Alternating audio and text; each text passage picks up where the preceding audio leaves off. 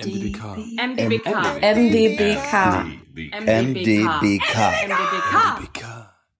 MDBK Talk, der Podcast vom Museum der Bildenden Künste Leipzig. Hallo zur zweiten Folge MDBK Talk. Wir sprechen hier mit KünstlerInnen, die in unserem Haus aktuell präsent sind. Noch bis Anfang November läuft die Ausstellung Point of No Return. 106 ostdeutsche Künstlerinnen und Künstler zeigen hier ihre Werke, in denen sich ihre Erlebnisse rund um die deutsche Wiedervereinigung auf ganz unterschiedliche Weise widerspiegeln. Einige von ihnen darf ich zum Interview für diesen Podcast treffen und für diese Folge bin ich nach Leipzig-Konnewitz gefahren. Dort wohnt und arbeitet der Maler Hartwig Ebersbach. Für das Gespräch über seine experimentelle Malerei und seine Erfahrungen als Maler in der DDR und dann im wiedervereinten Deutschland bittet er mich an einen dunklen großen Esstisch aus Holz in seinem Wohnzimmer.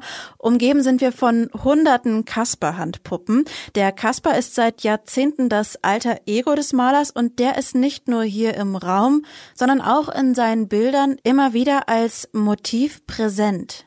Mein Name ist Juliane Neubauer und das sehr persönliche und offene Gespräch, das wir nun hören, beginnt mit einer Vorstellung und kurzer autobiografischen Einführung des 79-jährigen Künstlers selbst. Ich bin Hartwig Ebersbach, komme aus Zwickau, 1940 geboren, als Lehrersohn, hatte eine Russischlehrerin, eine Malerin aus Petersburg über die Kriegswürden nach Zwickau gekommen und die hat an mir ein Talent gesehen, hat gesagt, du musst Künstler werden.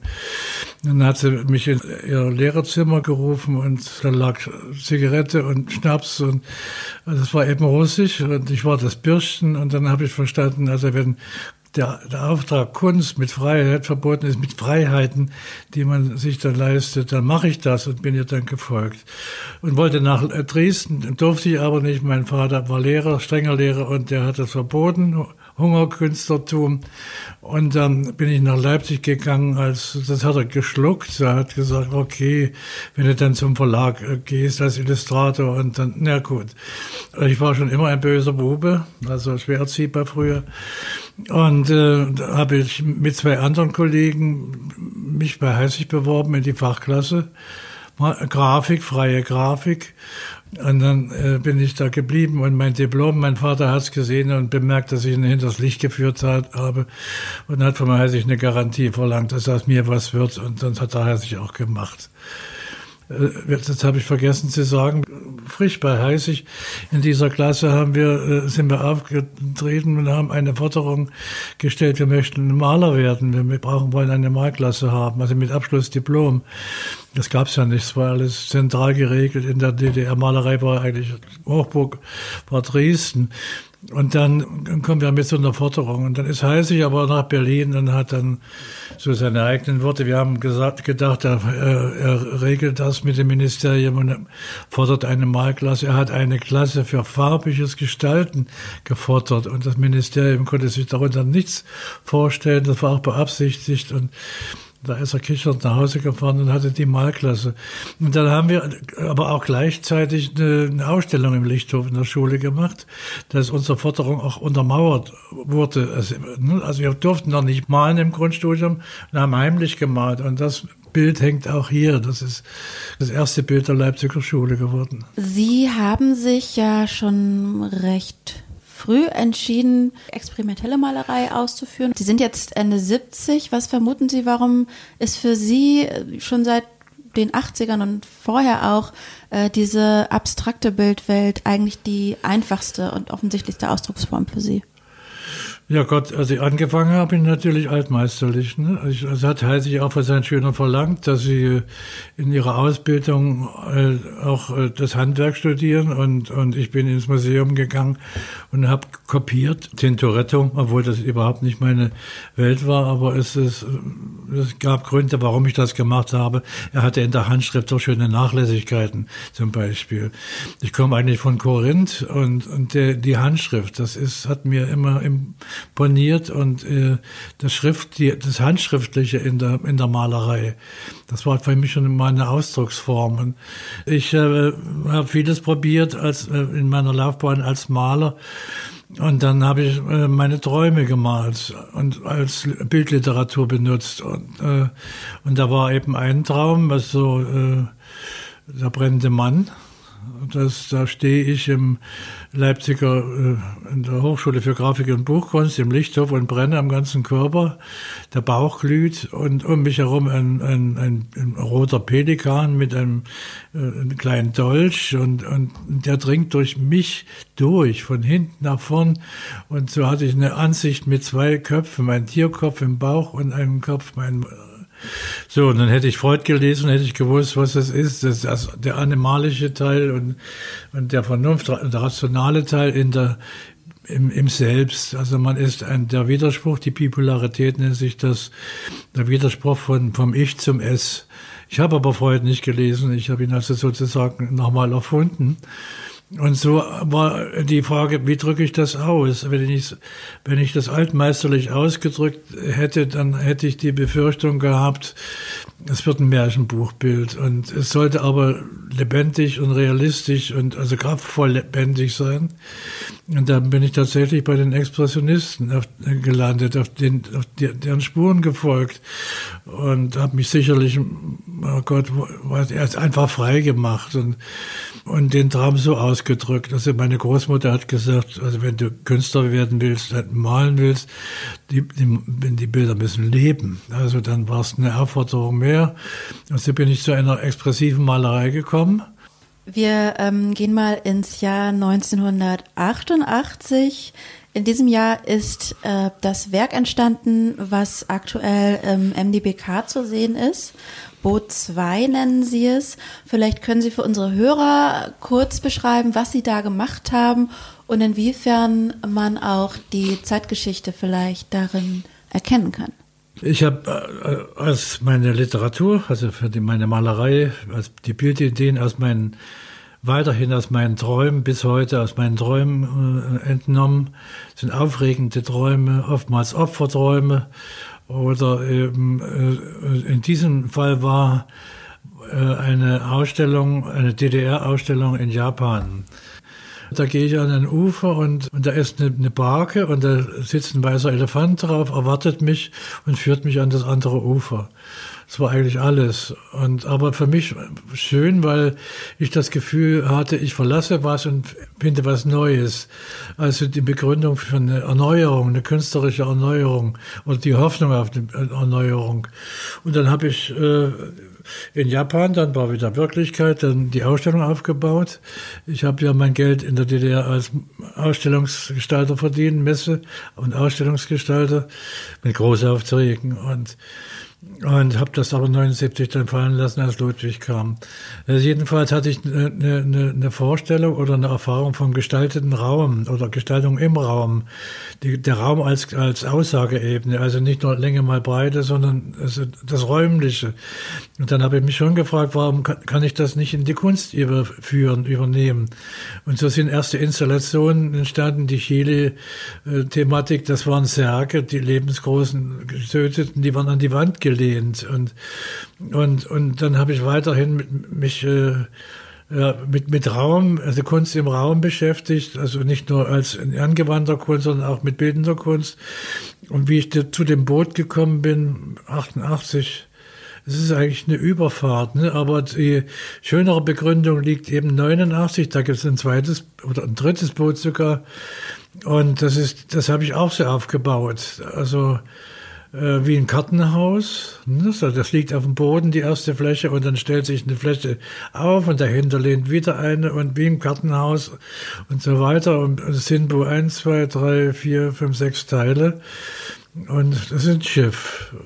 Und da gibt es ein paar erotische Andeutungen vorne und hinten. Also das hat auch Mal sehen, ob man das findet. Wer das nicht findet, ist auch nicht schlimm.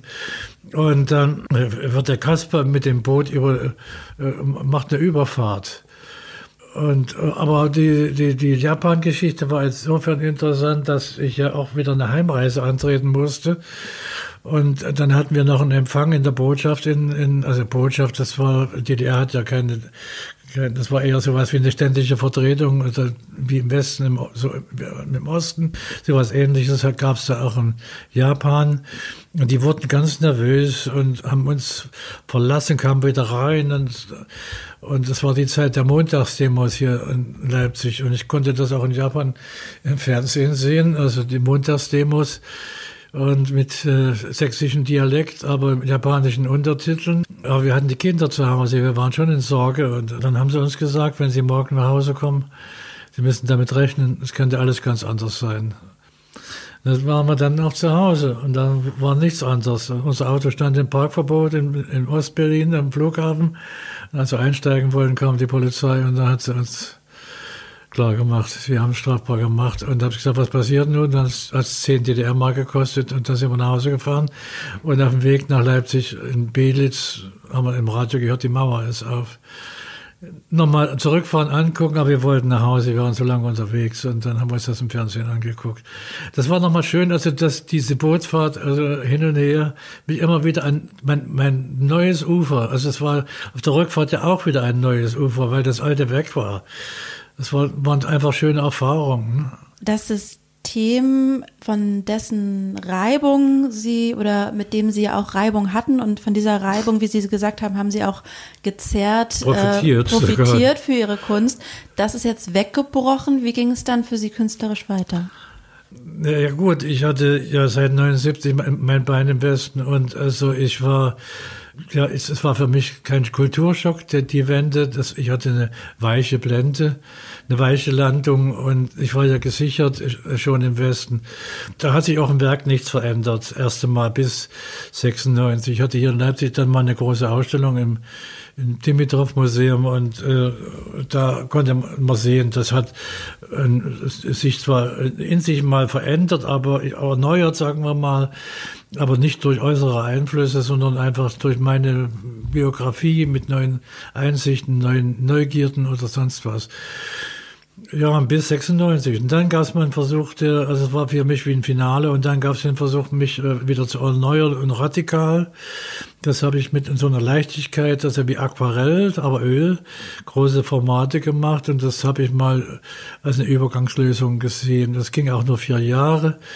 Und dann kam 2000 und da habe ich mich wieder erneuert, aber richtig rituell. Ich habe mich ins, in, ins, Atelier eingeschlossen. Andere haben gefeiert, meine Familie, und ich war im Atelier und habe mich in das neue Millennium hineingemalt. Und da bin ich ganz drastisch geworden. Dann habe ich wirklich Farbeimer benutzt und Farbbüchsen und habe mit einer Maurerkelle die Farbe ausgeteilt und bin dann barfuß in die Farbe gelaufen und habe die Farbe zertanzt, also kalligrafisch. Das hat mich nochmal völlig neu interpretiert. Und so habe ich auch nochmal einen neuen Erfolg gehabt.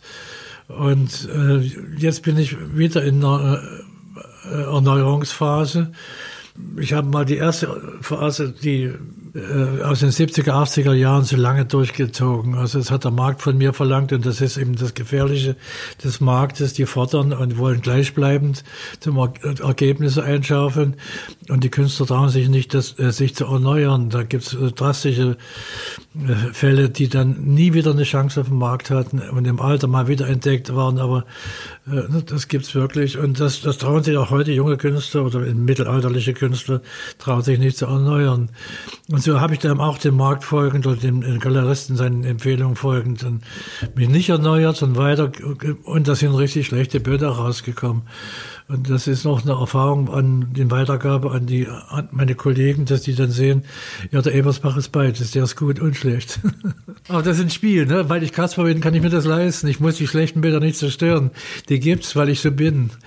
Drei Jahrzehnte ist es jetzt her, dass die äh, Mauer gefallen ist. Ist es Ihrer Meinung nach ein guter Zeitpunkt, die Aufmerksamkeit äh, nun auch nochmal auf ostdeutsche Künstler äh, zu richten, beziehungsweise ist es notwendig oder müsste man das Ihrer Meinung nach vielleicht gar nicht unbedingt befeuern?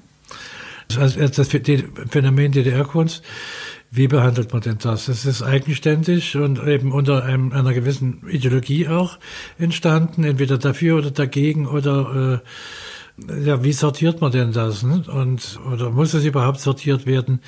Ist es denn gezwungen, Weltkunst zu werden oder genügt das, wenn das Kulturerbe wird? Da ist eine Arbeit zu machen und ich glaube, die, die ist auch notwendig, damit an Identität da nicht was wegbricht. Und die, viele, die leben noch die, die, Identität noch, noch, noch suchen und erst recht suchen nach deren Zusammenbruch und äh, sonst den Verlust nicht äh, vertragen. Für mich ist es, ich bin da ein bisschen rotziger, weil ich bin im Dritten Reich geboren.